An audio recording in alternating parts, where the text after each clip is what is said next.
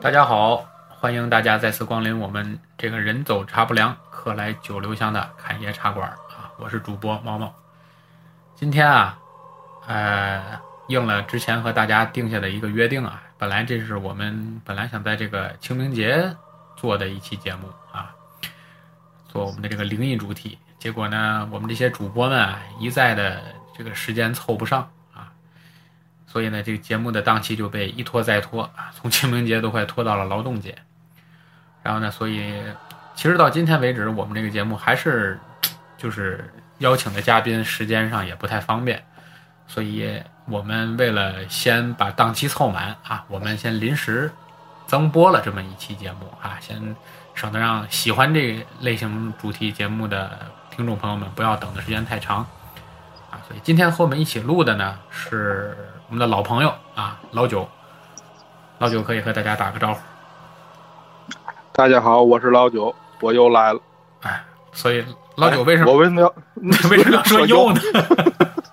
是这样的，因为这是我们这期节目录的第二遍，我们每次录啊都是一气呵成啊。今天莫名其妙的，刚一开始录就发生了灵异事件啊，录着录着突然断网了。所以我正讲到高潮的 时候，正讲到高潮的时候，突然断网了，我这吓得我就不行了。太吓人了。啊网怎么都连不上啊，所以说就不得重新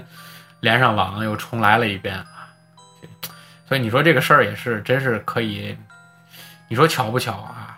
这个卢小姐平时从来不做卫生啊，就今天咱俩录音是在外面做卫生，一下把网线儿擦断了。你说这是诚信，这是，所以说，唉，没事儿，收拾心情，我们可以重来啊，再继续。我们今天聊什么主题呢？其实我们跟平时不太一样，我们不打算上来就跟大家去聊这个灵异故事啊，因为呃，我们也准备了，不着急聊，我们可以往后放一放。我们上来啊，我先跟老九想跟大家一起谈谈什么呢？就是聊一聊我们在平时生活中有哪些情节，或者有哪些元素，一旦它出现或者发生的时候，会让我们突然间感觉到恐惧，或者有那种毛骨悚然的感觉，是吧？我不知道嗯我这么形容能不能理解啊，老九，就是嗯，这个可能不太好。我再不我太好再给我再给翻译一下，然后翻译一遍了已经。双语双语 双语，嗯啊，我再给翻译一遍，就是，呃，比如天黑的 时候，你经过某条路或者看见某个景象、某个事物的时候，让你有恐惧感。对就是你以前有因为什么原因，就是对这个东西造成了有有什么阴影，是这意思吧？对对对对对，差不多对啊差不多，嗯。所以那我你你先来，我先说你先一个来，哎，你先来，你先来啊。我对我就是对于这个公厕就是比较有有阴影。公共晚上厕的所时候是吧？公共厕所，对嗯，对，呃，因为咱们以前啊，咱们小的时候那时候上公厕，都是那种就是先有个墙头，有个拐弯儿，就是为了挡一下嘛，对吧？嗯，大家明白。然后有个墙头，然后再进到室内，它室外是露在室外的那个墙头。嗯，有个有个就是 Z 字形吧，这这个啊，能理解，对就吧是为了私密性更好嘛，对吧？它会对对让你对拐对一下再进去，对吧？对啊，然后呢，就是我对于那个墙头是阴影特别大的。嗯，呃，为什么？呢？为什么？就是因为我以前听说过一个故事，嗯有一个什么故事呢？就是以前那个农村，就是村里特别黑，就是经常有那个晚上啊，你憋不住了，你也得去厕所，对吧？对。然后经常就有那个小孩儿，然后呢，晚上去厕所的时候呢，他呃回不来，村里边儿发现。嗯后来呢，就有一个小孩儿呢，有一天他就回来，他就给大人讲讲了一下这个东西，因为这个东西它好像只是小孩儿能看见，大人看不见。小孩一眼开干始净是有啊，都说小孩对眼干净一开，嗯对，应该一开始是有有有那么两个小孩失踪，就是晚上说去厕所，村里孩子不就也黑灯早，就是没有什么灯。然后有一个孩子呢，最后回来说他看见那墙头啊趴了一个东西，他就没敢进去，在那个就是在厕所他们那个挡就是挡人视线那个墙上面趴着一个就是、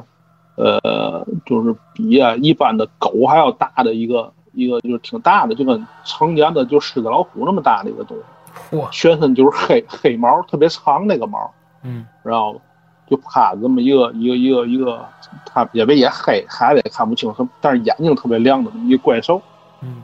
然后其实就是一个一个小故事，也就是一个嗯。但是那时候我听说这个故事的时候比较小，然后呢，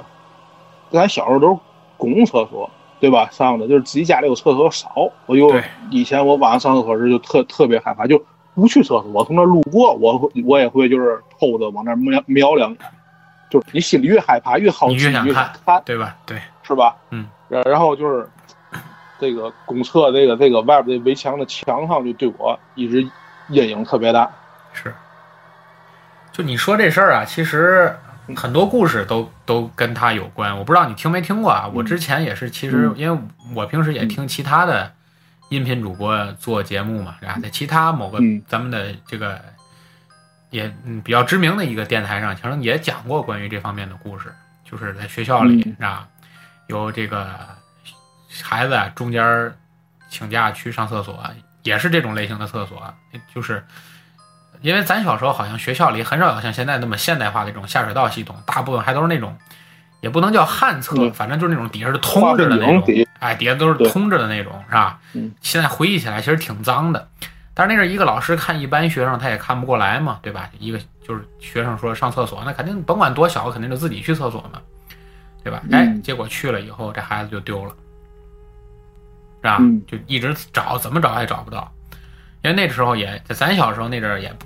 学校里根本也不可能有什么摄像头啊这种先进的东西，对吧？问问对问门卫，反正也没有小孩出去，是吧？反正也没有门，但是门卫也确定这段时间除了学校里的教职员工，对吧？孩子也不可能有人进来，然后就找不着了，不是孩子就找不着了。不是，就算孩子出去了，他也是回家去哪儿，不可能哪儿也找不着了。对吧对对对对对对，就是反正就找不着了，孩子就丢了，一通找啊，结果这个事儿呢，惊动还挺大，好像这个班主任老师原来还是优秀工作者是怎么着的啊，然后因为这个事儿丢了个孩子，还受点处分，然后呢，这个班主任也不让当了是吧？就就就，哎，这事儿呢本来就告一段落了，结果呢，这班主任跟了一年嘛。就是就是撤掉了班主任以后，这帮孩子等于他就没跟着这帮孩子继续往上走。一般来说，老师不都跟着学生一年一年一年往上升嘛，对吧？嗯，因为他不是班主任了，等于没跟着这年走。转过年来，他又带了个新班，还是上着课，有个孩子说要去厕所，然后同样的事儿又没回来，莫名其妙这就丢了。一样，从头到尾就不用再重讲一遍了，所有情节都一样啊，该问谁问谁，该查查，反正怎么来怎么去，就是找不着了，找不着了。后来呢，这个你说又是这个班主任赶上了啊，这班主任也是因为这个事儿吧，基本上就到了失业的边缘了，是吧？嗯然后呢，有一这个班主任第三年，这班主任啊请了个挺长的假，因为实在也是被这种事儿缠，就是心情也不好，就工作状态也不好，请了个假，请了个假呢，利用这个假期时间呢，这个班主任啊，就是正好也怀孕了，是吧？怀孕了之后呢，十月怀胎，一朝分娩，生了个孩子。生了个孩子之后，然后呢，这个孩子正常成长啊，一年、两年、三年，逐渐长大。然后等这孩子长大到也上学了，因为你也都知道，这教教职工的子弟嘛，对吧？一般也就都上嗯自己父母这个学校，也就也就也就嗯肯定来这儿上学，是吧？然后呢，到这儿上学来呢，这个孩子上学一年级、二年级，上到三年级，就是前面啊，前面我漏说了啊，就是都是三年级的孩子出的事儿。他这个女儿上到三年级的时候，有一天晚上做了个梦，第二天早晨跟他妈来叙述这个梦，就说呀，我梦到两个小姐姐在学校里，是吧？小姐姐说嗯呀，想家了，一直回不了家。然后呢，问问让这个小女孩啊，说你妈过去教过我，是我老师，让老师找找 我，我们想回家。你 你想想这故事啊，找找我们，我们想回家嗯啊，让老师给我们帮帮忙嗯，啊，我们就认识你们这老师。然后呢，就说那你们上哪儿找你们去啊？让我妈，这俩小女孩嗯儿就没说话，手拉着手扭过身来就奔厕所了。小女孩儿在梦里追进厕所以后，这俩小孩儿就没了。然后这个老师一看，肯定这厕所有事儿，是吧？因为这个厕所是当地农村的，这是一个就也也不叫农村吧，就好像城乡结合部那种类型的，就底下是个化粪井，那化粪井特别大，你知道吧？嗯特别大。然后这个事情呢，就老师就把这个事情跟校长反馈了。校长觉得这，你想这这这么多年过去了，是吧？也不想惹这个事儿，也就也就是说，哎这这么多年过去了，哎不可能，这都是不可能的事儿，封建迷信这个那，就把这事儿给搪塞过去了。结果这个小孩儿就接二连三同样的梦，就是这个梦，就是那俩小孩儿让他让老老师帮忙找一下，啊，同样的梦嗯做了好几遍，结果这个小孩儿妈妈没办法了，就是这个老师啊没办法了，就找到了当年这俩丢失孩子的父母，就是让他们到学校来闹，是吧？去反映这个问题。哦结果怎么这么寸呢？这俩父母里头有一个，就是通过这么多年的努力吧，在当地好像还有点名望了。嗯，那他提出来的要求，那学校肯定就得重视了，对不对？嗯然后那个家长自己出钱，我就要就去把这个学校的这个这个化粪池啊，要掏干净，看看究竟怎么嗯是不是掉进去了，是吧？嗯结果我这个当时我记得这日子记得特别清楚啊，就这故事里讲，就是这个家长自己花钱叫了六辆这个这个就是那种排粪车、吸粪车，是吧？嗯，抽了将近四天才抽干净。你想想，这是这是多少多大的一个坑？结果抽到整个抽干净了，都抽到底儿，发现两具小孩的尸体摞着嗯趴在底下。嗯这是这就是有你这个公厕的故事，我突然间想到的一个我曾经听过的你这么一你个你这故事我听过，你听过是 吧？啊，对，就是稍微后面就是有点不一样，但是意思就是这意思，我听过。当时我听那个也也是，我忘了是某某个什么节目，就是他们说就是最后这个这个是嘛的，第就是第二个就是丢了那个小女孩啊，嗯，他们家家长啊就找人算去了，然后哦人家说我这孩子到底我从哪儿找到？然后那个高人就给他们指点，从哪儿丢了，你还从哪儿找？嗯他们没动地方一直，嗯然后他们就这么的，就那个家长就回去，最后把这车头给扒了，就是啊给这个化粪池抽干了。最后两个小女孩儿就是抱在一起，然后第一个那个就已经就基本上就死了一一年多了嘛，对，一嗯一年多。第二个就是是新死的，还比较就皮肤嘛还没有那么那么干瘪，第一个就已经成枯尸了，是知道吗？是，就是我听是这，就其他情节基本就是这意思反。正就是肯定是原有基础上有所改编是吧？反正就是两个版本的故事，两个版本的故事啊，。差不多意思就是意思。但是这个事儿确实是因为嗯因为是这样，我一般因为我以前的工作一出差出差好长时间，嗯，啊，我那阵儿出差一出差就去盯工地儿去啊。那工地儿一般刚开始兴建的时候，那不可能上来给你先盖一高大上的厕所嘛，对吧？就是给你随便掏个大沟，然后哦围上面围一个，哎围一下，围一就就是类似于农村那种旱厕嘛对，条有件拿特别挡板啊什么的给你围一下。对对对对对，这个条这件还种特别场地艰不都苦，不都有挡板吗？对吧？，对对对都对给你圈一下。对对，呃条件特别艰苦啊。所以那时候有时候一上班呢，还特上到特别晚，有时经常一加班加到晚上十一点。你想那山沟里那厂房都建在，那过去我去嗯常去轮胎厂嘛，那轮胎厂的那个新厂房一建都建在山沟里。呃，最有意思的就是我那阵儿嗯去那个就是杭州建德的那个轮胎厂，嗯那真是在山窝里炸山炸出来了一块平地，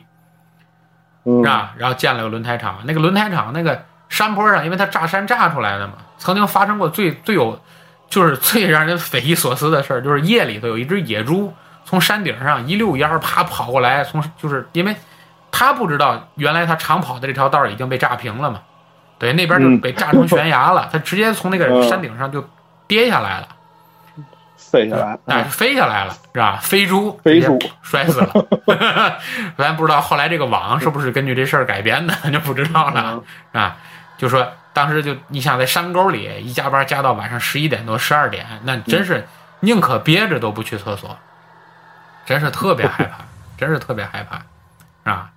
这是这就是关于你说的这个，这是你关于嗯，公共厕所是吧？有心里有对对有对结，因为现在你其实到这个现代社会是没有咱说的那种，就是原先像咱小时候这种，或者像我说这工地儿的这种条件这么简陋的公共厕所，但是有的那种，你比如说像特别空旷的或者灯光不太好的公共厕所吧，有时候我进去我就看他那个，因为你想现在虽然它干净了哈嗯，但是你这个就是这个你去公共厕所大一下和小一下，它毕竟是俩区域啊，对男生来说啊，对吧？这个嗯它毕竟都是一个一个的隔挡隔断，对不对？有的隔断呢嗯，它好一点儿，它就是那隔断那木板儿一下给你到底，对吧？就说白了，完全那种嗯，独立封闭的，对吧？有想的到这种下面都得就是有一块儿，哎，有的隔断呢，就是下面给你露一块儿，对吧？对，你跟旁边基本那都得个，露一块儿，对你跟旁边那个，你你你有时候你能看见他影子，或者你能看见他鞋，对不对？我我对有时候爱看一些， 对，因为因为我本身就爱买鞋嘛，我喜欢收集鞋呀、以前对吧？有时候哎一看穿上乔丹，哎不错这鞋是吧？哎，有时候有时候还还还看两眼是吧？ 但是好像啊图八哥，哎，对，但是有时候就就就特别害怕，因为这个这个这个，因为也有很多情节嘛，对吧？你就怕这个从这底下怎么怎么着，是吧？发生什么事情，对吧？就觉得不行，有时候就会觉得恐怖。嗯而且所以厕所这厕所的地方就是阴气集中，像对它都是所有它污垢排泄的地方，而且最关键的这是，地方就是大部分厕控制所很都多，对，大部分厕所都不是阳面儿，就是不着光，对吧？常年没太阳， 它不不能让你照光，光要是都照进来，那人们也都看见了。对对对对对对对啊！所以说，反正厕所这个地儿是阴气比较重。说下一个，这重重重口味的， 对对对，咱赶紧离开这个重口味的地儿啊！我接一个，我接一个啊，就是对我来说，我比较就是感觉不太好的地儿，一般就是车库，因为我们家就是地下车库嘛，啊， 嗯，我们家从地下车库走到我们楼中间是好曲折，好曲折，因为我家车库它的产权隶属于人防，就是人民防空，嗯，就是它是就是在战争时期不是在你们家楼底下挖的，对吧？就这车库不是说，就比如说你们家是五号楼，不是说就在一个五号楼建筑，我的车基本就停五号楼楼下。并不是，对，它是整是个吧这一大嗯一个小区底下就是一个车库，但是它这个车库呢，我这个车位离我这个楼还好远一段路，而且嗯因为它属于人防，所以它底下整个修建的过程中呢，它可能考虑很多其他的因素，所以那个大门就是一道一道一道的那种门，你能理解吧？嗯而且都是那种特别厚重的那种，中间带一个大齿轮的那种门，一道一道的。然后，所以从我那个车位，要是想走到我们家电梯连接车库的那个电梯，中间要走很漫长的一段路，而且特别曲折，而且中间还就是七扭八拐，很多地儿。哎呀，反正而且那个墙上很多地儿还都长那种黑色的那种那种青苔嘛，嗯所以有时候我我反正从我有这个车位到今天为止，我坐那个电梯绝对不超过十次，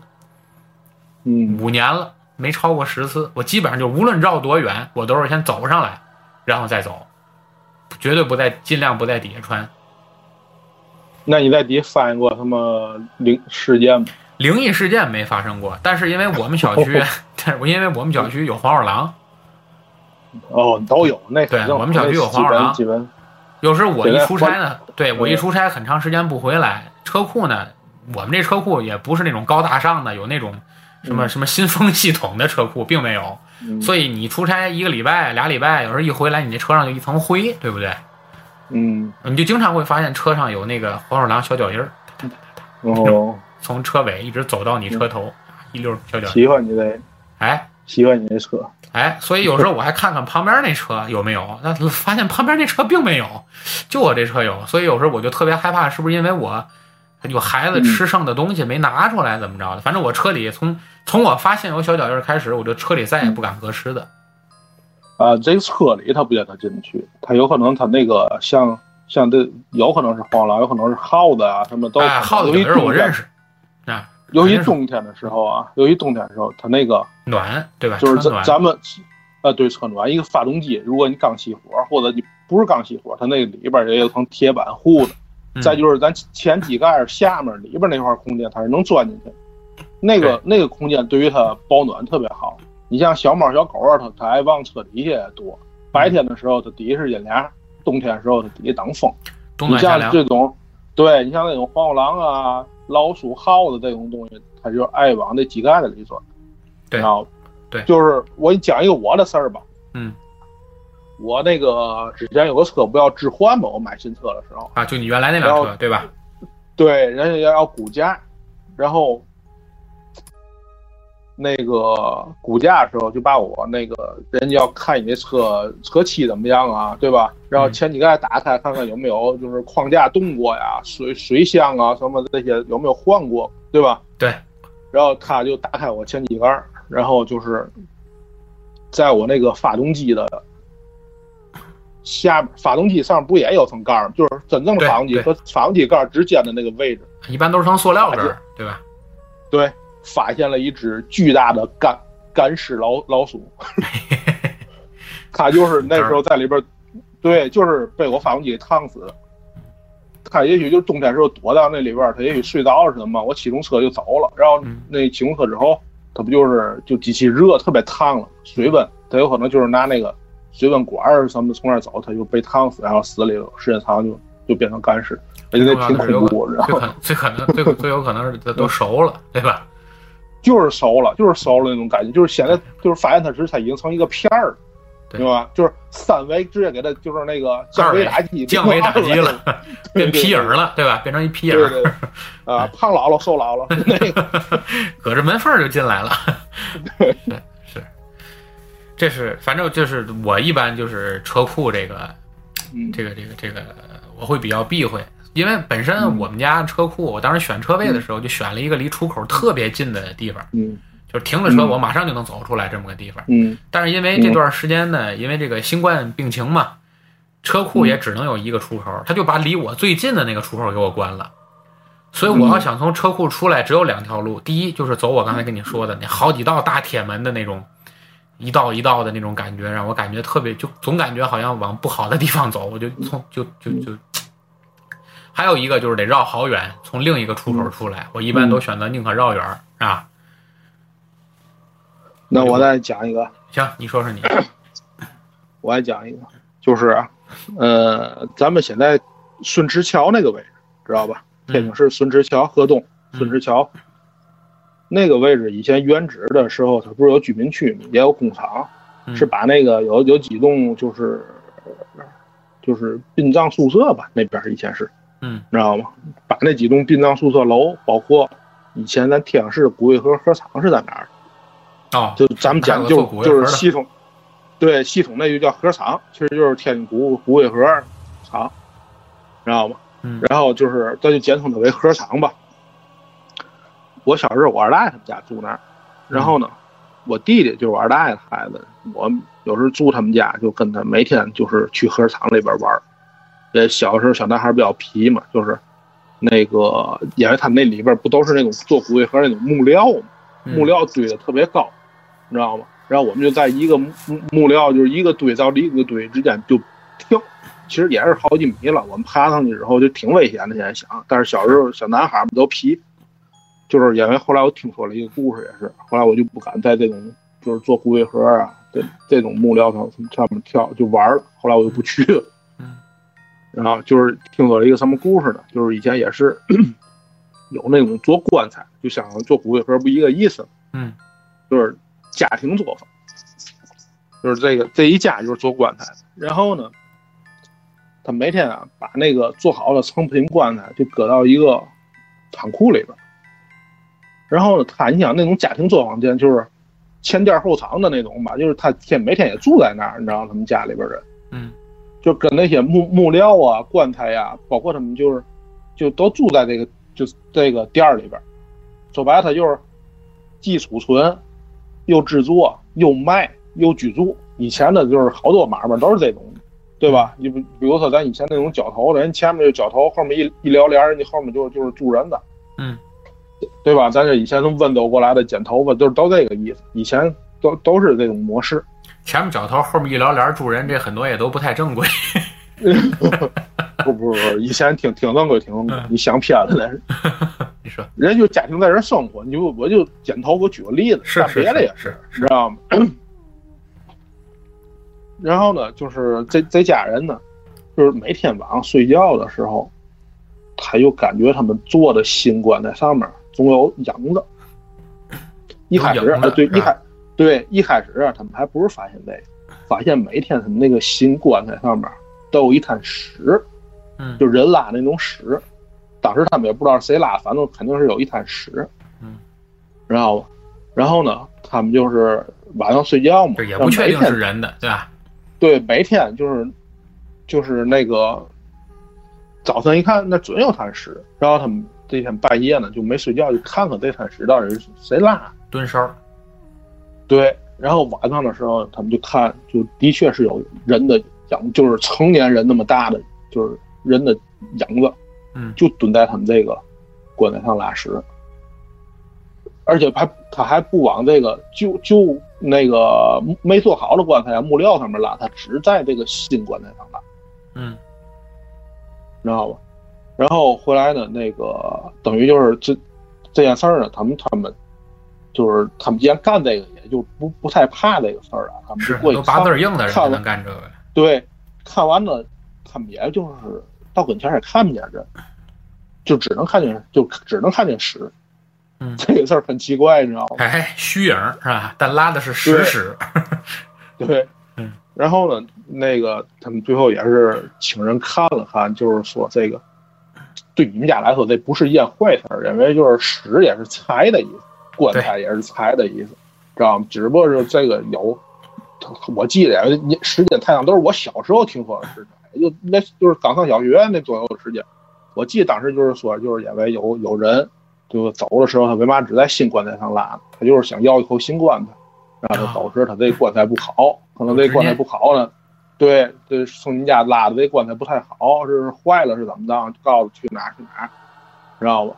那家就给他换从你们家再让他们家人买一口新棺材，重新是给他换口棺材就就 好等了。于类似于托个梦，对吧？类似于托个梦，但是对这个梦然后他气味有点重。对他说，但是人家做这件事儿呢，对你们家不是坏事儿，对你们家反而财运会好。嗯，就是这个意思。就是从那开始，就就再去那核厂，我就不敢去那个那个木头堆上面玩儿了。但是你细想想，你曾经跳过的那些木头堆，现在都是值钱的木头啊，多值钱啊！不是，这我曾经跳过的木头堆，现在都在地地底下了。我觉得是是这样儿。是是，因为你想做盒儿的木头，现在嗯都是好木头，对吧？硬木起码都是。啊，各种也是价格不一样，它也分各种木材，知道吗？咱就咱就不讨论木头了， 不讨论木头了啊啊！嗯 你来一个，这是你说的。我这头儿再有就是跟大家其实都差不多的，就是我晚上尤因为我尤其自己，因因为孩子现在越来越大嘛，有时候卢小姐那头儿工作一忙了，经常她就住在，因为她班车站离孩子姥姥家比较近，所以有时候她周一、周三到周三这三天就带着孩子住在姥姥家，这样她上班也方便，白天孩子也有人看。那啊我自己在家的时候，我就特别忌讳在家照镜子，因为本身男孩子也不这还男孩子不能那么形容自己了，老爷们儿， 老爷们儿也不是特别爱照镜子的，但是我有时也刻意的在家不照镜子啊，因为我每次照镜子的时候，尤其就是晚上啊或者怎么着的，你总是感觉镜子里和就是镜子里的自己不是自己，我不知道你有没有这种感觉，嗯因为他你确咋实又不是胖自，己啊， 你你是一照镜子又胖了，没没没没没没。然后一去健身房，一看我挺瘦的，哈哈镜是吧？就是因为毕竟肯他肯定不是你自己，因为人嘛，你的左和右跟镜子正好是相反的嘛，镜像嘛，对不对？但是其实没有一个人的左和右是完全一致的，就好像你左手和右手肯定不一边搭，对吧？你左眼和右眼肯定也不是完全一样，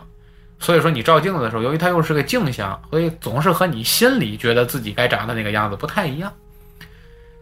所以而且又有太多太多太多的故事都是跟镜子有关系了，所以有时候我就会特意对刻意回避去照镜子。反正这镜子在家里不能瞎摆，不能对着床啊，不能对着门儿的，反正讲究对挺多。对我反正是绝对不会对着床，因为对床太吓人了，对吧？你夜里起床，刚啷先看见一眼自己，多瘆人，对不对？打 个包，招呼，嗨，对，打里个边招那呼。衣结服果发现，结果发现里面那没动， 啊，所以所以说就是这个问题。所以有时候因为我一进厕所，右手边就是右手边就是个镜子，是吧？所以一般来说，我要晚上啊，白临睡前多喝两口水，夜里必须要起个夜儿的时候，我就尽量快快步走过去，啊，尽量不看。您开灯不行吗？是开灯，即使开灯我也会快步走过去。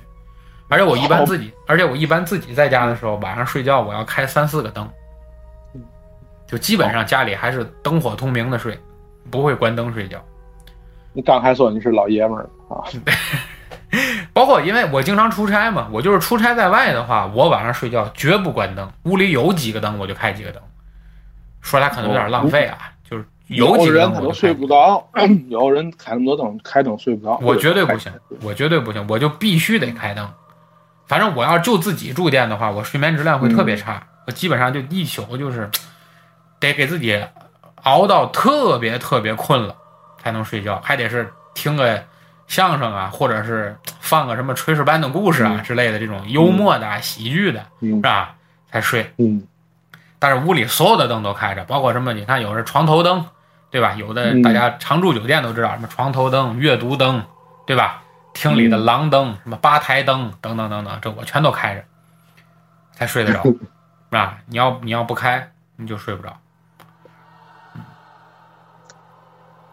那我我再说一个，你说，你说，我再记回的东西我倒没有了，但是我觉得我说一个小故事吧。嗯，我有个高中时有个同桌，他给我讲，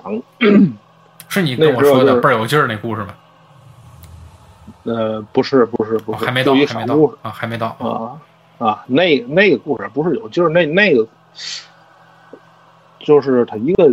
亲身经历嘛。我想给你讲这小故事。先讲然后小我这个高中同桌呢，住哪儿呢？住咱那个铁阳市现在那民权门那边。嗯那边当时那片房子是刚刚盖好，时间不久，就是两千年初期啊，两千年左右那阵儿，那边房子那一片大的卫星城了，也属于对吧？对，那个那片房子，它以前呢那边就是说也有住户，也有坟地啊，什么地儿都有，反正当时说的坟地也比较多那边儿。然后呢，好，我们家猫差点给我水杯踢踢倒。那会儿我给你讲关于猫的啊，然后呢，就是那个他他们家住顶楼，然后他就应该楼上就没有住户了。有一阵儿啊，他晚上啊，总听见顶楼，就是他睡得也晚，就是一般他都得十二点来钟睡觉，他总听到晚那个那个顶楼有那种婆婆嗦嗦的那那个动静。就是沙沙响，是吧？对，他一想，他一开始也觉得，哎，这是不是楼上住户就弄出来一些动静？他后来一想，不对，我是顶楼，顶楼了，对吧？嗯楼上也没有住户。一开始他还挺害怕，就蒙着头这么睡觉了，知道吗？后来呢，他就是时间长了，这人就他跟我说是他还是挺害怕的这事儿。后来他就是时间长了，人不都习惯了，他就也没有那么害怕了。再到后来，他跟我说这件事儿的时候，就这这个事儿就是一直在存在当中，你知道他就是几几乎他说就是每天都有这种动静。后来他再说，就是他他那跟那个动静，就是楼上的那个未知的东西，造成了这个动静，他开始已经交流了。啊，对，就他说我有嘛事儿，我有时间跟他聊聊天儿，知道吗？疯了吧？他就这么跟我说，他说我跟他聊聊天儿，然后就就比如说就是那个，你你你是不是也住这儿啊？我住这儿，知道吗？他会跟人家沟通一下，有回应咱吗也？不知道他有回应啊，那边儿会有会有响声啊，基本是疑问句肯定是有的，对吧？ 对。你你你住你是住四楼吗？那是他不就响一声，不是响两声，对，他们俩商量。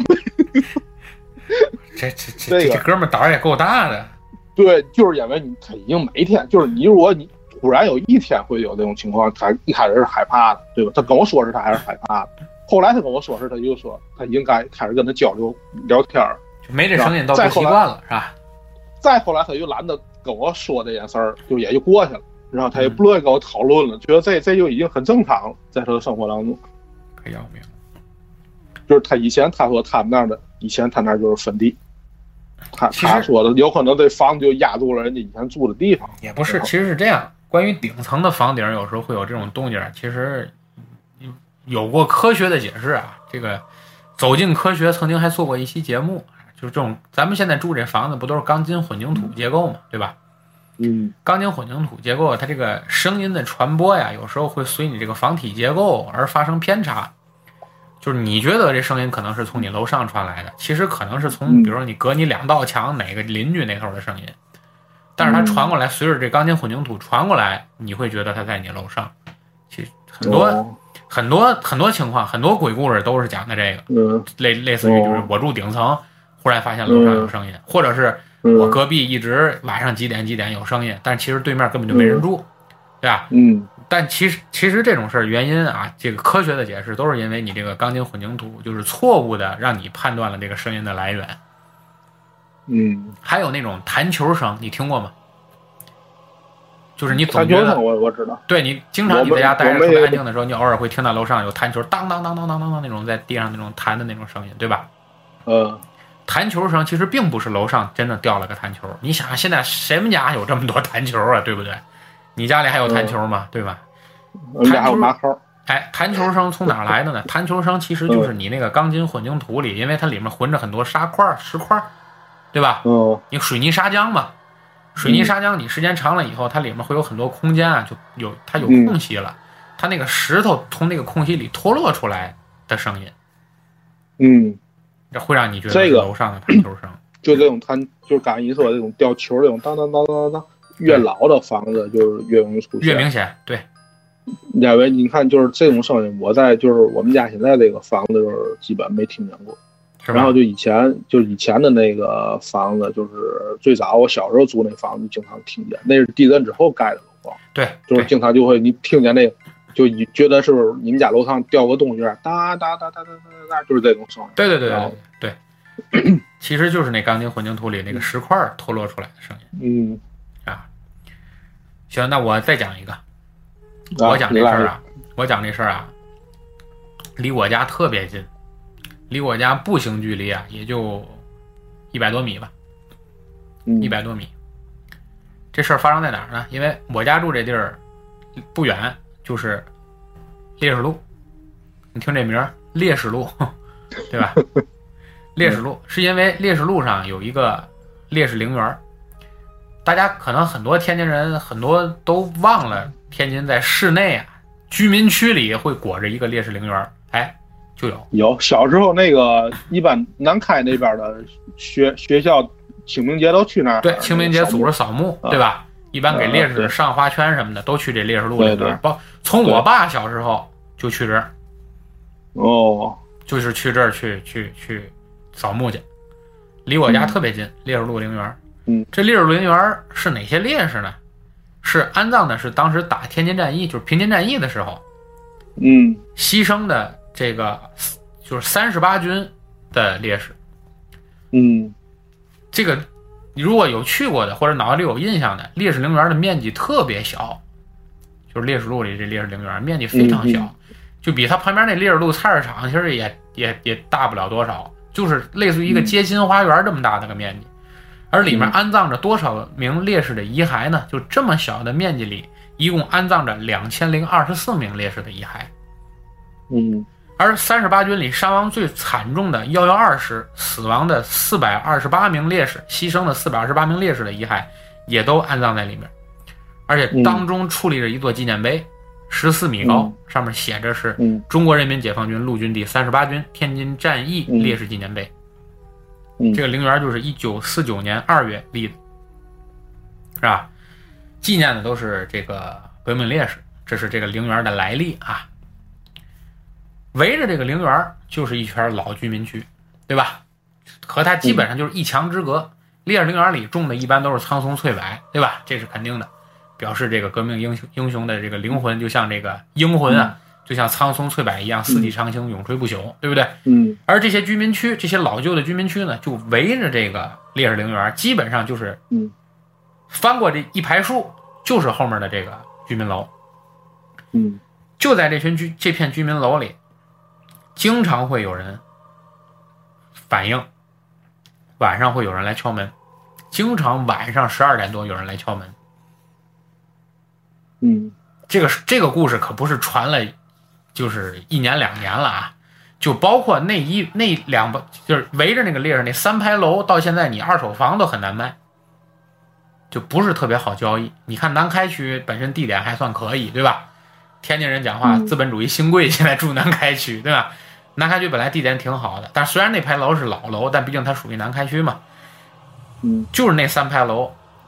二手房交易量非常低，基本上出房也没人问，就是因为有很多传闻说那三排楼晚上有住户经常晚上会听到有敲门声，而你如果去问是谁，一般的答复就是想找你要碗水喝，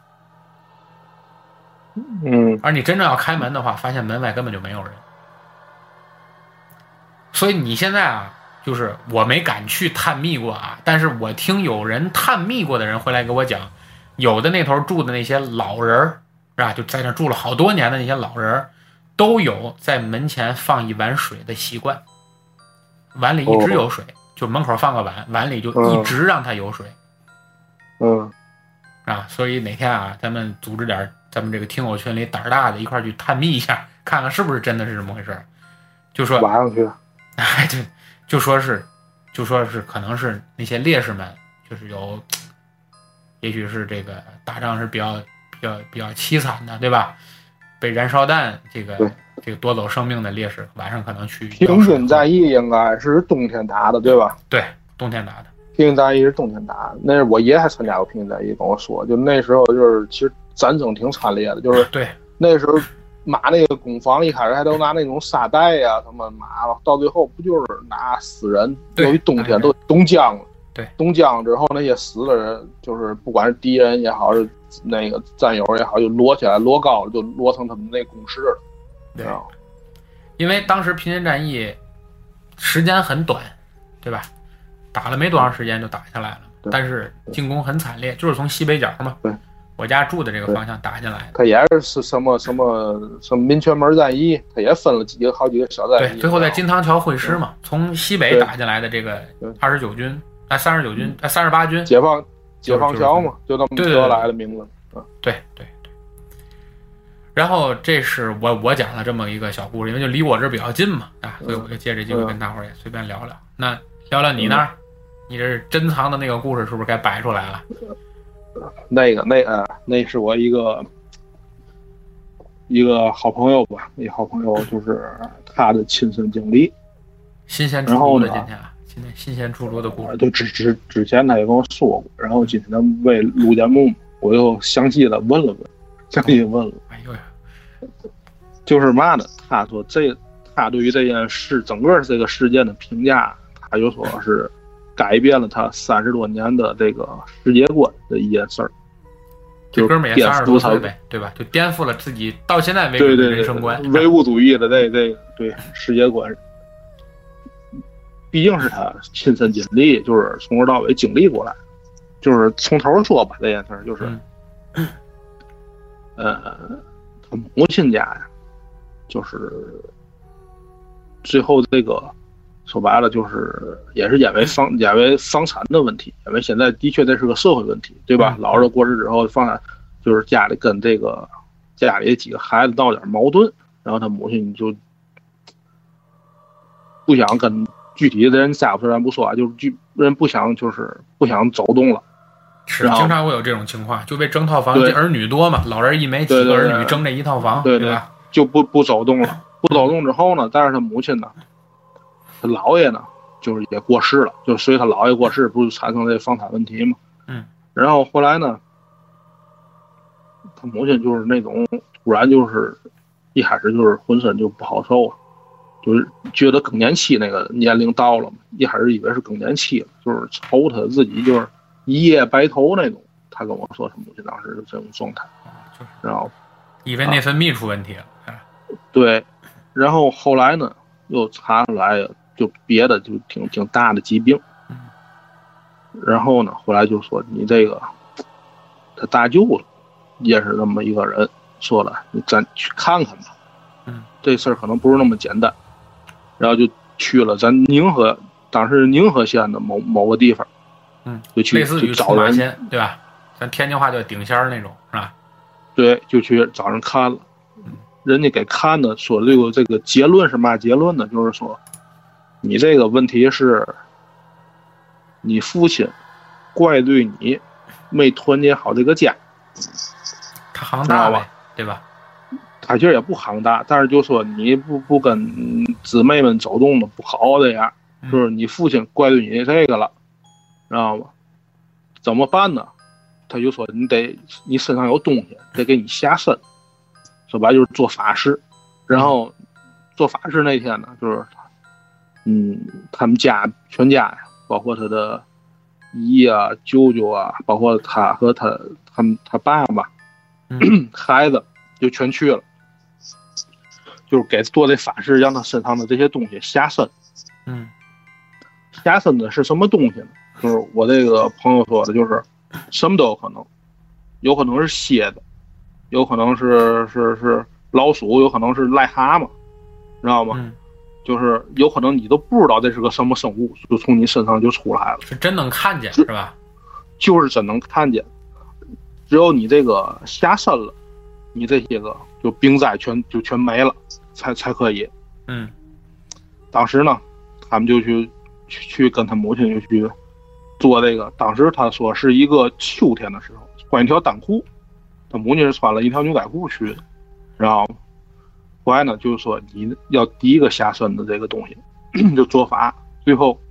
就给他给他母亲拿把剪刀让绞裤子，绞绞绞绞到大腿根儿的这个位置的时候，嗯就从那个大腿根儿里边儿钻出来一条小小蛇，就他亲眼看的啊，就钻出来一条小蛇，我真的是啊真的，从身然后体这个里面钻出来，皮肤里，对，对。然后这个蛇呢还不算大，他说特别细，就那种小细蛇。然后这蛇出来的时候，他那个他那个那个法师就告诉大家，都躲这蛇远点儿，咬上就完。这蛇就是毒性特别大，他就拿那个敲的那种，那种跟木鱼儿还比木鱼儿大那种，叫叫嗯叫什么东西？一个金字旁一个本，那那念嘛那字儿？波钵。波，嗯，对，就用那钵直接把那蛇给扣住了，知道吗？就把那蛇扣在那钵下面儿，然后说这不算完，还得下第二件儿，还有还有还得下第二件儿，然后又折腾，我又折腾到另一个屋子里边儿，又开始折腾，最后他看着他母亲，这回出来一条特就一米多长，就是特别憨的一个蛇，从他啊母亲的身体，从他母亲的身体里，就是从肛门里就爬出来了。一米多长，我天，对，这回这蛇大，而且当时还让他弟弟就是捏住那个蛇头，就在那儿准备的，出来的一瞬间就把那蛇头捏住了，知道吧？难以想象。我只要不是说他亲眼得见，我觉得真是这就是呢，要完不全说他贴他边说儿。他说他感觉就是就是改变他三观的一件事儿呢，这是这真这是难下以的想第二象下的第二件儿，啊，还有还有第三件儿，但是他说我的功力已经下不下来了，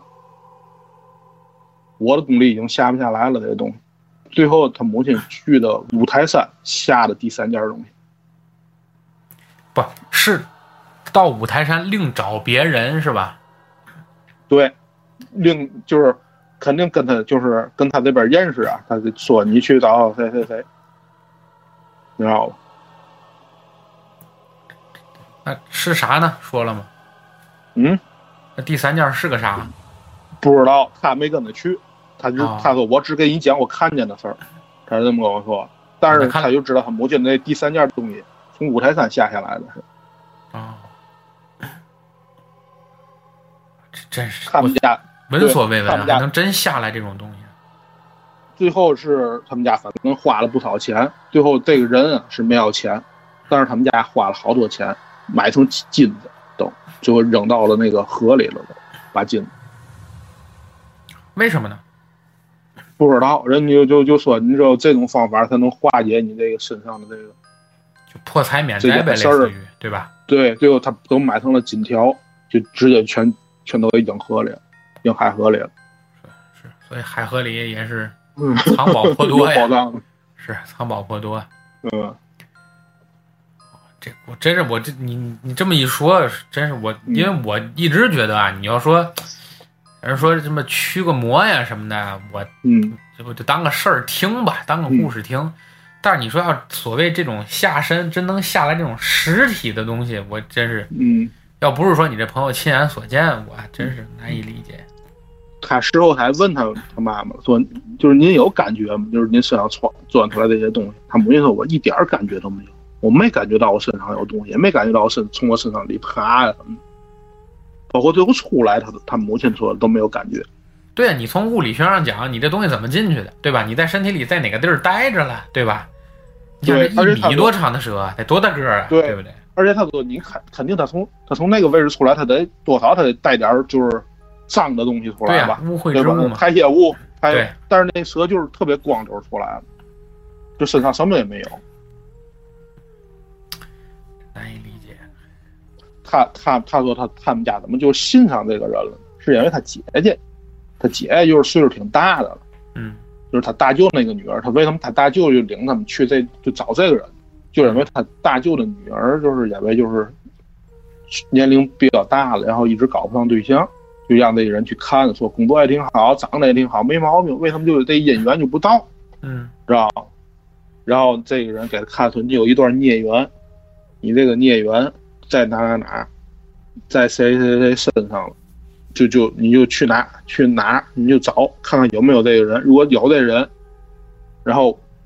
你找到这人怎么办？你怎么跟他说？你这孽缘就破了，你就有对象了，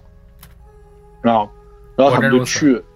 就果真有如此，就果真就找到这个人了。就但他是这人跟他不认识。识，对吧？根本就不认识不。认识，对，不认识，知道吗？然后就说破了，就是前世的这些孽缘了，然后这个世他们就就就顺利找到对象了，啊知道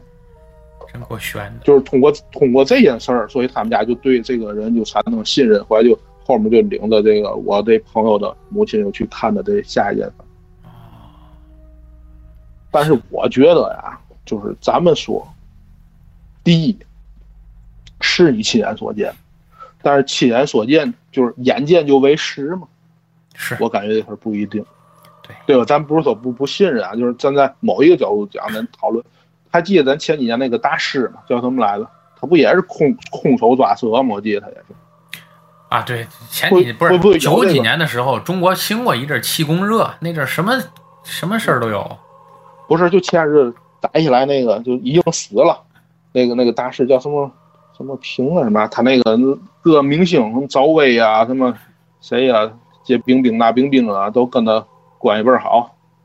我都我跟知他道，合我照忘了，我也忘了这人嘛什么名字了。我知道你说这人啊，他不就他不就能表演空手抓蛇吗？在就是什么也没有的情况下，手里咵就抓了一条蛇，魔术嘛，我觉得这个对吧？这应该算魔术也。有可能就是、嗯哎，对对对对，用障眼法，但是咱就不是不知道，对吧？嗯。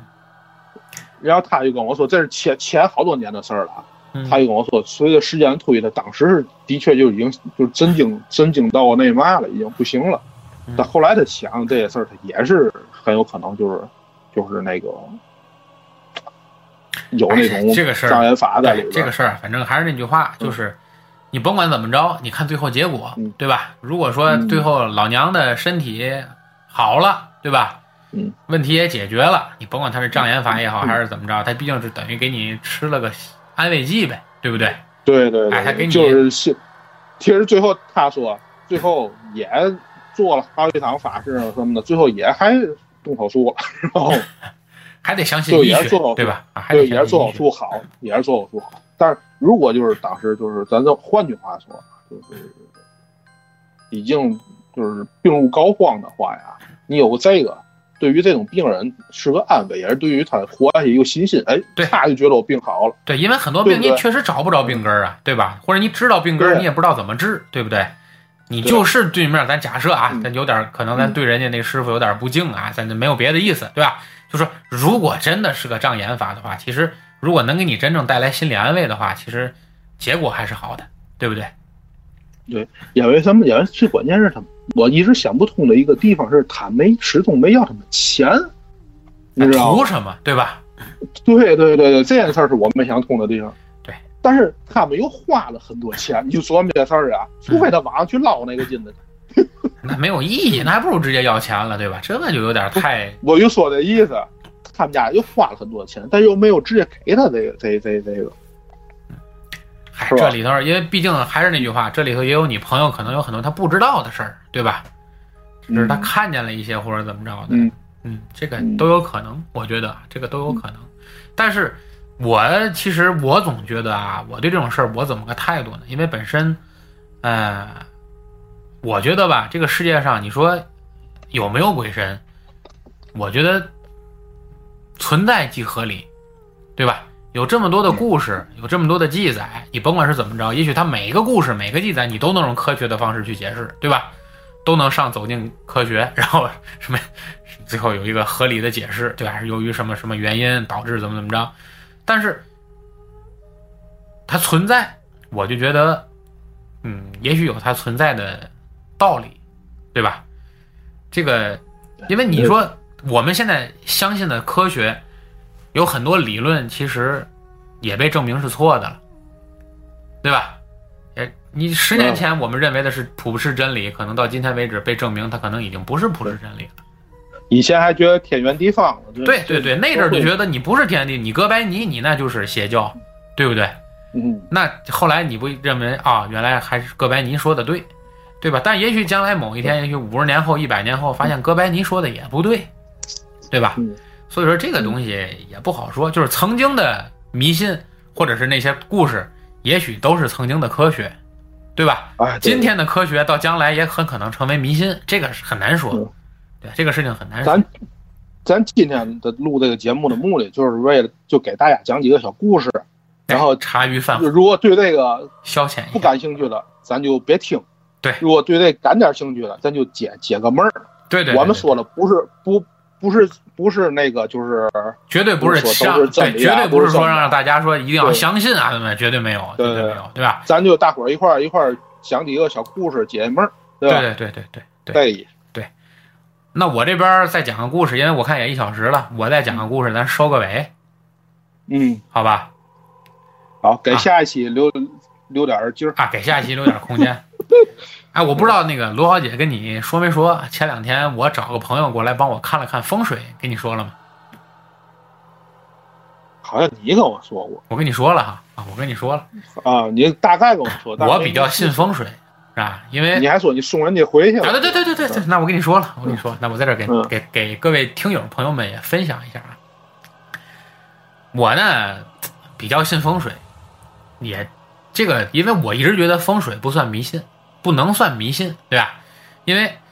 也很多，你说外国很多，我们就不提名字了啊，确实很多知名的大学也开设了这门课程，虽然是选修课吧，对吧？但它也是门课程，啊、所以我总觉得风水别人有风水的道理啊。也就是最近呢，可能也遇见点儿让我觉得，嗯，需要化解化解的事情，所以我就找了个朋友给我介绍了个风水师傅啊。那在天津市还算小有名气啊，过来呢上我们家聊聊天儿，啊也是以喝茶聊天儿为目的吧，是吧？然后呢，顺便帮着带看一下风水啊，也帮着在家里出了几个主意啊，怎么怎么着的，这个就略过不讲了啊，嗯这天机不可泄露啊，咱就不不说这段儿了。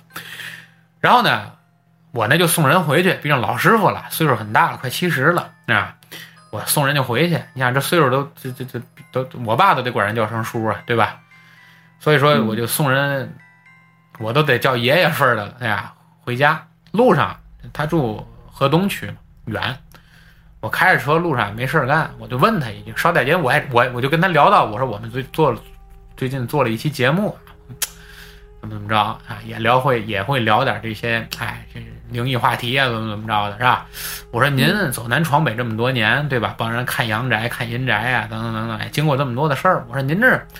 经历没经历过？至今为止让您特别难忘或者特别悬的事儿有没有？然后这师傅想了想，他说啊，你说我，他说你说我看风水这么多年，对吧？你说我经历过多少悬的事儿？我今儿还能坐在你这副驾驶跟你聊天儿，我要经历过这么多悬的事儿，估计也够呛，对吧？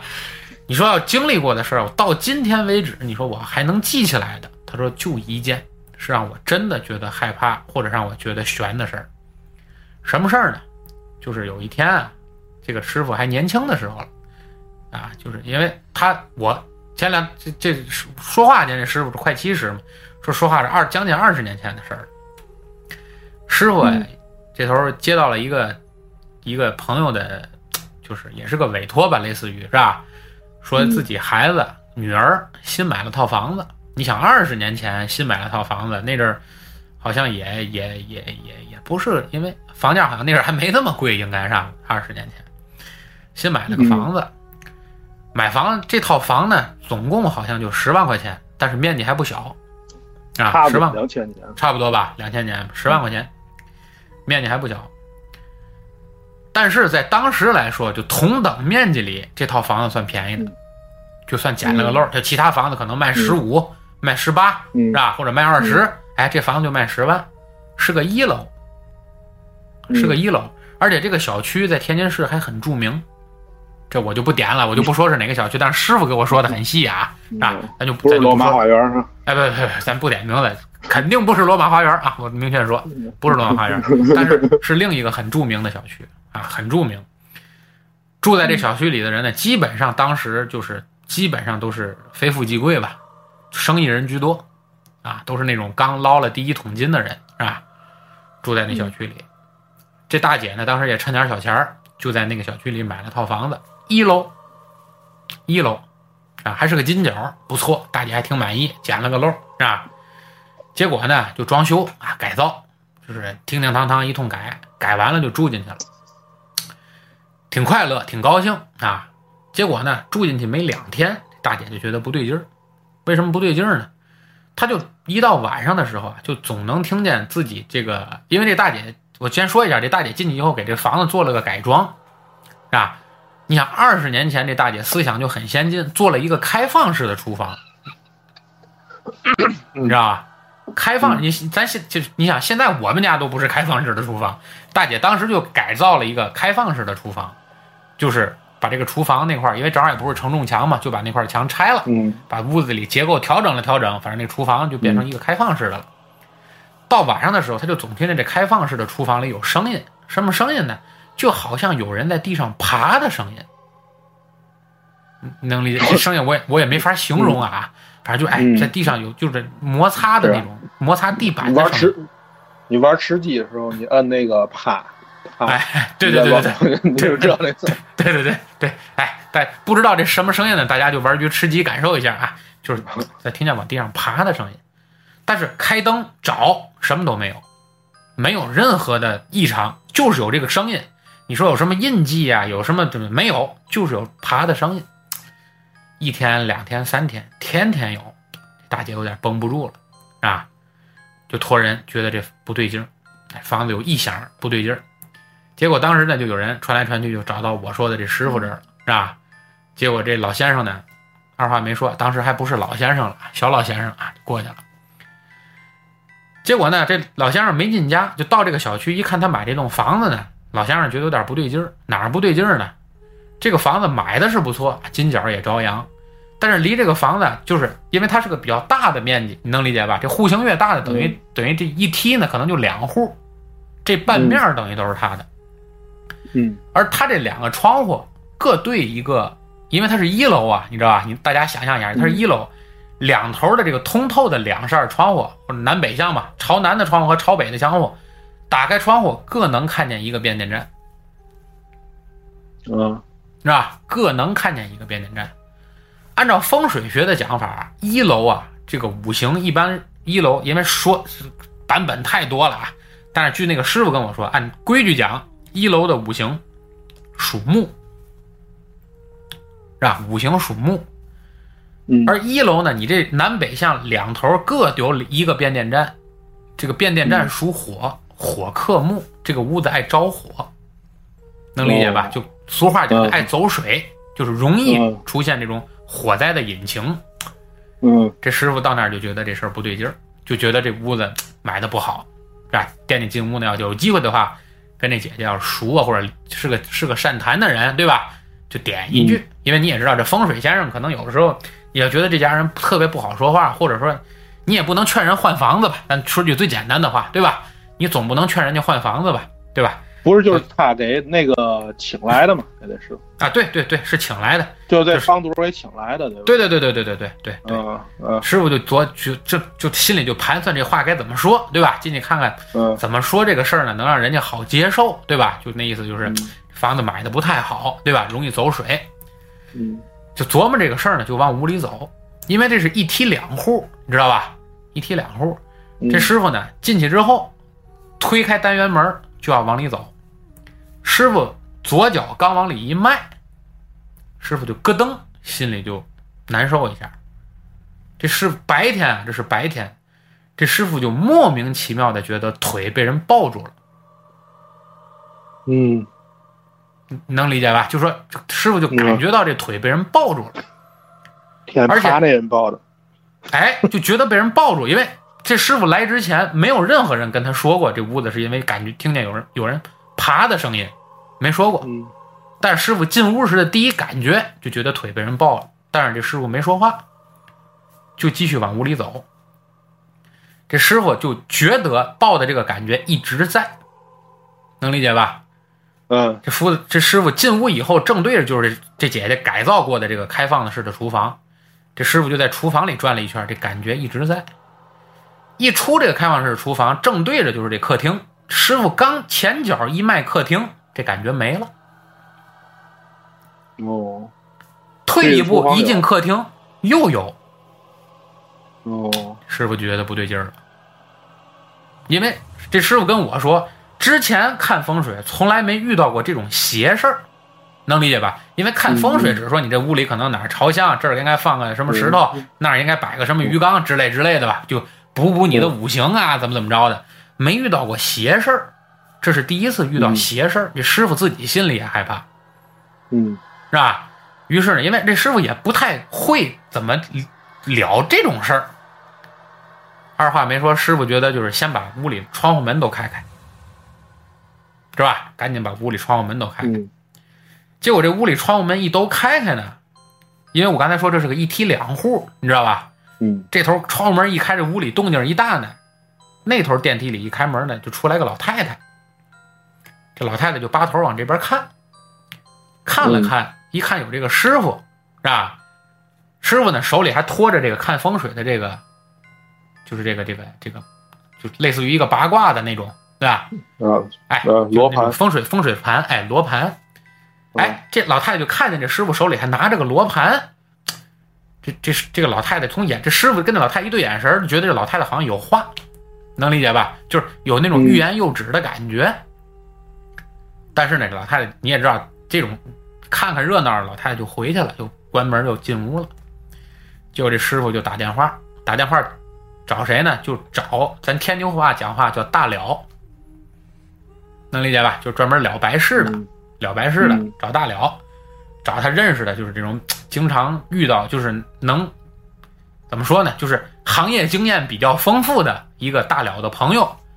就说我来看风水，这家莫名其妙一进来就觉得有人抱我腿，结果这大了这哥们儿说你等会儿你在哪儿？你把地址告我，我这儿就去。嗯结果这不一会儿，这大了带着六七个人就来了。这六七个人是干嘛的呢？就是咱我不知道，就可能天津人见得多啊，就是有时在小区某个老人或者怎么着，就是故去了，楼底下搭大棚去这个念经，是吧？就是这个这个捧笙的呀、吹唢呐的呀等等等等，来了六七个干这个的朋友。结果呢，这个大了就进屋看了看这个情况，是吧？然后呢，就跟这个这个师傅俩人碰了碰想法。然后呢，这师傅说呀，从从看这个风水上看，这屋容易招火灾。这大了师傅来看了看呢，说是这屋应该着过火，哦这屋曾经着过火。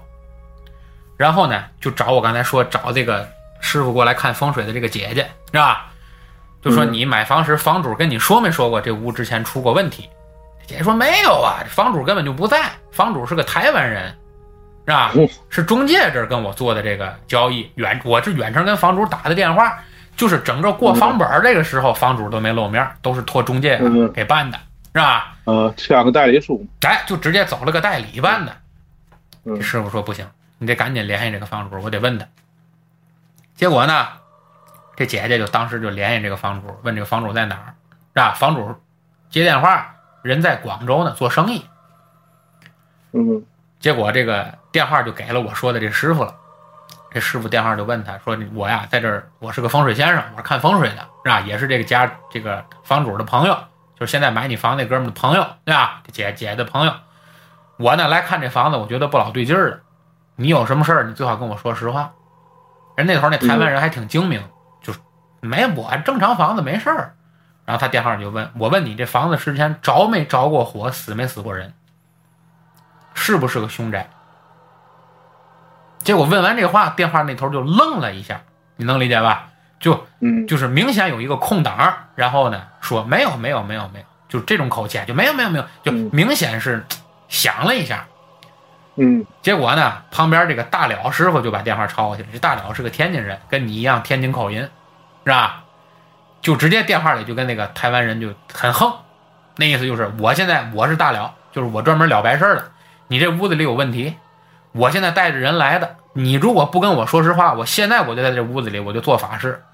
我把这人轰走，他要奔哪儿去我可就不管了。嗯你能理解我这意思吧？就说反正我把他轰出去，那就是奔你那儿去的了。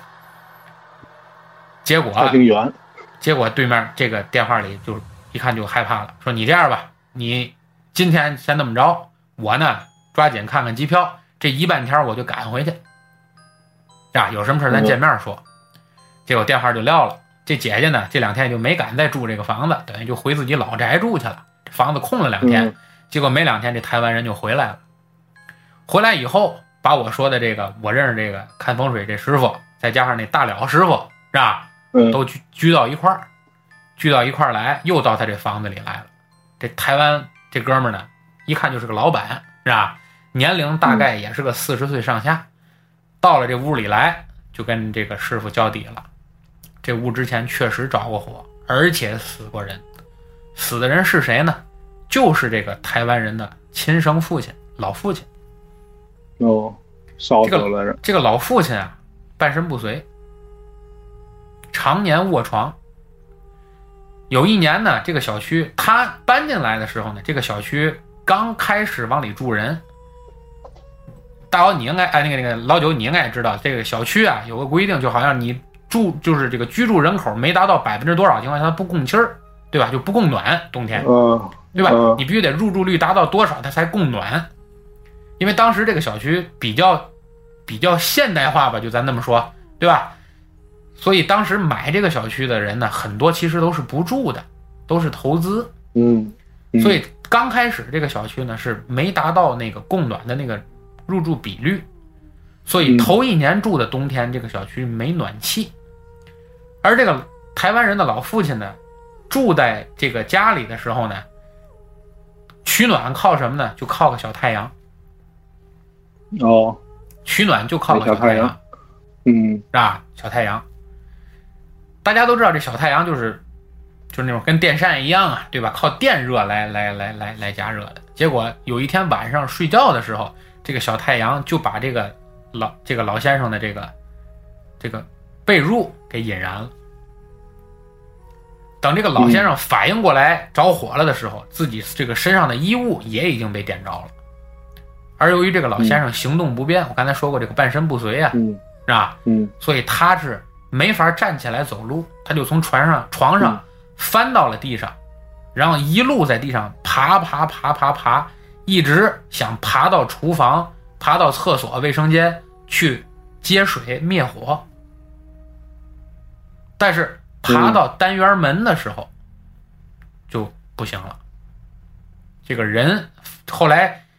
这个失火、报案、灭火等这个，在发现这个人的时候，这人已经故去了。发现这个人的地点就是一开门的这个门厅，而哦，也正是我刚才跟你说的，就是我这个看风水的师傅进来第一步，感觉被人抱腿的那个位置。嗯结果呢，这个大了听完这个事儿以后，既然这个人是他父亲嘛，对吧？是这个台湾人的父亲嘛，去世的这老先生，这个大了就跟这个人说：“这样，我呢在你个宅子里，我得做堂法事，行话叫放焰口，能理解吧？放焰口就是说你这个、你这个父亲其实灵魂根本就没离开这间屋子，他没入轮回。我呢得放焰口，什么叫放焰口呢？就类似于给这个不走的这些这些灵魂啊，嗯给嗯他吃饭，咽口就是给他吃的，能理解吧？哎，给他吃的，我放咽口，让他吃饱了好上路，就让他入轮回走吧，是吧？于是就开始在这屋子里放咽口，放完咽口以后，又在门口摆了一碗水，啥意思呢？就是在给你口喝的，因为你不是被烧死的嘛，对吧？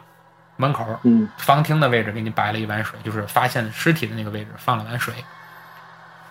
然后在屋里又开始做第二堂法事，叫净堂法事，就是净就是干净的净，是吧？净堂就是要开始往外轰了，是吧？这边净堂的法号一起，就发现那碗水那水平面唰就下去了，嗯，就那水啊就没了，就就感喝觉了被蒸发了一样，歘一下就下去了。然后做完净堂法师，这事儿就了了，就是这个这个这个就把这个送着了，哎送走了，就是跟这个姐姐说，你放心，以后你要愿意住，还敢住啊，踏踏实实住你的，相关的法事我们都做完了，不会再有事儿。这屋里现在是什么事儿都不会有，是吧？爱着火的事儿没解决，别着急，说的就是第二件事儿。然后就开始问这个风水先生，咱住不住先放一边儿。你说这屋子这样结构爱着火，我怎么办？然后这风水先生就特意为这个事儿找到了小区的物业，结果嗯物业经理也是一个特别信这个风水学啊，还有这个嗯就是咱说这个神神鬼鬼的人，这风水先生就跟他说：“你这样，你这个改结构是不可能，你说挪变电站这事儿也不可能了，对不对？你在变电站前后、两个变电站嘛，对吧？两个变电站前面各种一排树，能理解吧？就是用这个树的这个木去顶这两个变电站的火，哦就是你要着你着这两排树，别往这个屋子这个木属性靠。嗯结果不长时间，这两排树也都种上了。但是呢，我跟你说过，发生过这种事儿，你说哥你你还住吗？对吧？你就是做过法事，你说你还住 吗？你也不住他了，这个他这个搁两排树这屋里采光不就没有了？因为我跟你说，它并不是贴着这个屋子有俩变电站，你能理解吧？哦其实能看距见这个两边屋子，哎，距这这个屋子是不是还有段距离？因为它楼间距还挺大的，能理解吧？但是嗯就确实是南北向的窗户，打开就是你往前一看，你从就是个变窗户电站，直接往外看，你你的正对你的景色就是变电站。就是就是我就说种这树木里，就是为了开窗户，我就看不见也别看别人的，对拿那个树给我挡一下。对，看是吧不见它，对，哦就是看不见它，哦，是吧？后来呢，这物业也把这两排树也都种上了，是吧？嗯哎，这个小区今天还有，然后这个这个事儿也存在，然后这个姐姐呢，因为你说发生过这种事儿了，她还敢住吗？她也不敢住了，嗯后来也找了个房产经纪，就把这房给卖了。嗯哎，有专门他们防虫子，就收这种就是凶宅儿呀嘛的，就这还没有嘛，有那个凶凶宅比这凶多，他们都收是收完之后，他们一装修嘛的，就就就接着往外卖。所以说呀，啊我们在赚这差价，他们就哎，所以我为什么要在这儿跟大家讲这个故事？ 一个是这故事就发生在不几天之前，我是刚听来。嗯啊，因为我就前几天刚请这风水先生到我家来聊天嘛，顺便帮我指点指点，是吧？然后呢，另外一个正好讲到凶宅这个事儿，我们下期啊一直给大家这个热烈期待的一个重磅嘉宾啊，在这里我还卖个关子，先不告诉大家是谁啊，他就会为大家讲天津市几个著名的这个凶宅。但是，一样我们也会隐去具体的小区是哪个，因为咱不知道这些宅子现在谁住着，对吧？你不能给人找嗯麻烦。我们也不会具体说是哪个小区，但是我们会说这些事儿，是吧？都遇到过哪些事儿，是吧？等等等等。嗯，所以我这故事正好也就借这机会先给大家讲到这儿。老嗯九，你那边还有什么要跟大家说的吗？我这边儿没有嘛，今天我觉得可以了，可以可以啊嗯，那个也一个啊一个半小时了，快一个小时二十分钟了，是吧？啊，行可以可以，那咱这个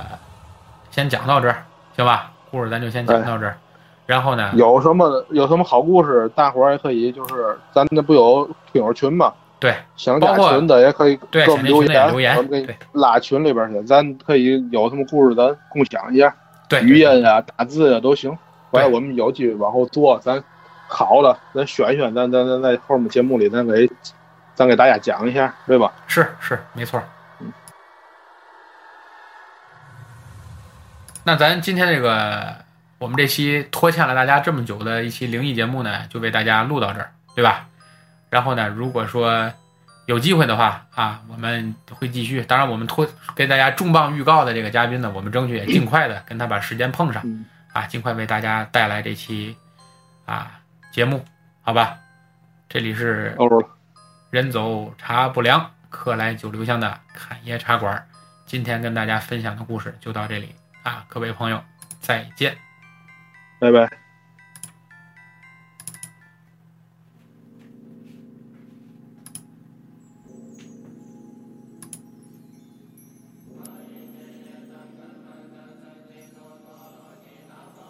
那么安静呢？喂，又又没人儿。Hello。